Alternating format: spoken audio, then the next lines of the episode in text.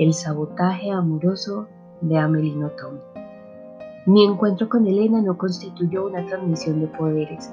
Yo no tenía ninguno y no me preocupaba, sino un desplazamiento intelectual. De entonces en adelante, el centro del mundo iba a situarse fuera de mí y yo hacía todo lo que estaba en mi mano para aproximarme a él.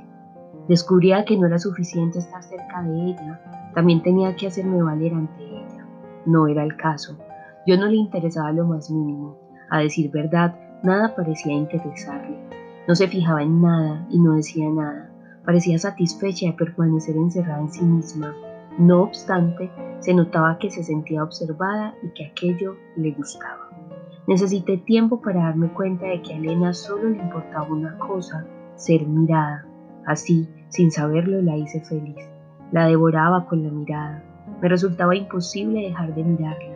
Nunca había visto nada tan hermoso. Era la primera vez en mi vida que la belleza de alguien me impactaba. Había conocido a muchas personas guapas, pero no habían retenido mi atención.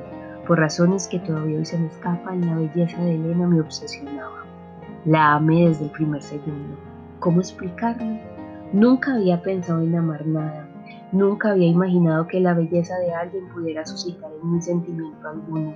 Y no obstante, todo se había activado en el mismo instante en el que la vi por primera vez, con una inexorable autoridad. Era la más hermosa, luego la amaba, luego se convertía en el centro del mundo. Pero el misterio no acaba aquí. Comprendí que no podía limitarme a amarla. Era necesario que ella también me amara. ¿Por qué? Porque sí. Le lo comuniqué con toda sencillez.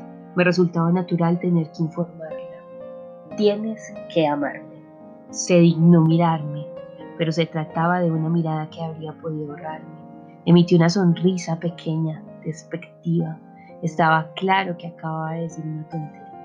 Así pues, era necesario explicarle por qué no se trataba de ninguna tontería. Tienes que amarme porque yo te amo. ¿Lo entiendes?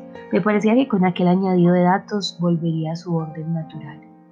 Pero entonces Elena se puso a reír con más fuerzas y cabe. Experimenté una herida confusa. ¿Por qué te ríes? Con voz sobria, altiva y divertida respondió, porque eres tonta. Así fue recibida mi primera declaración de amor.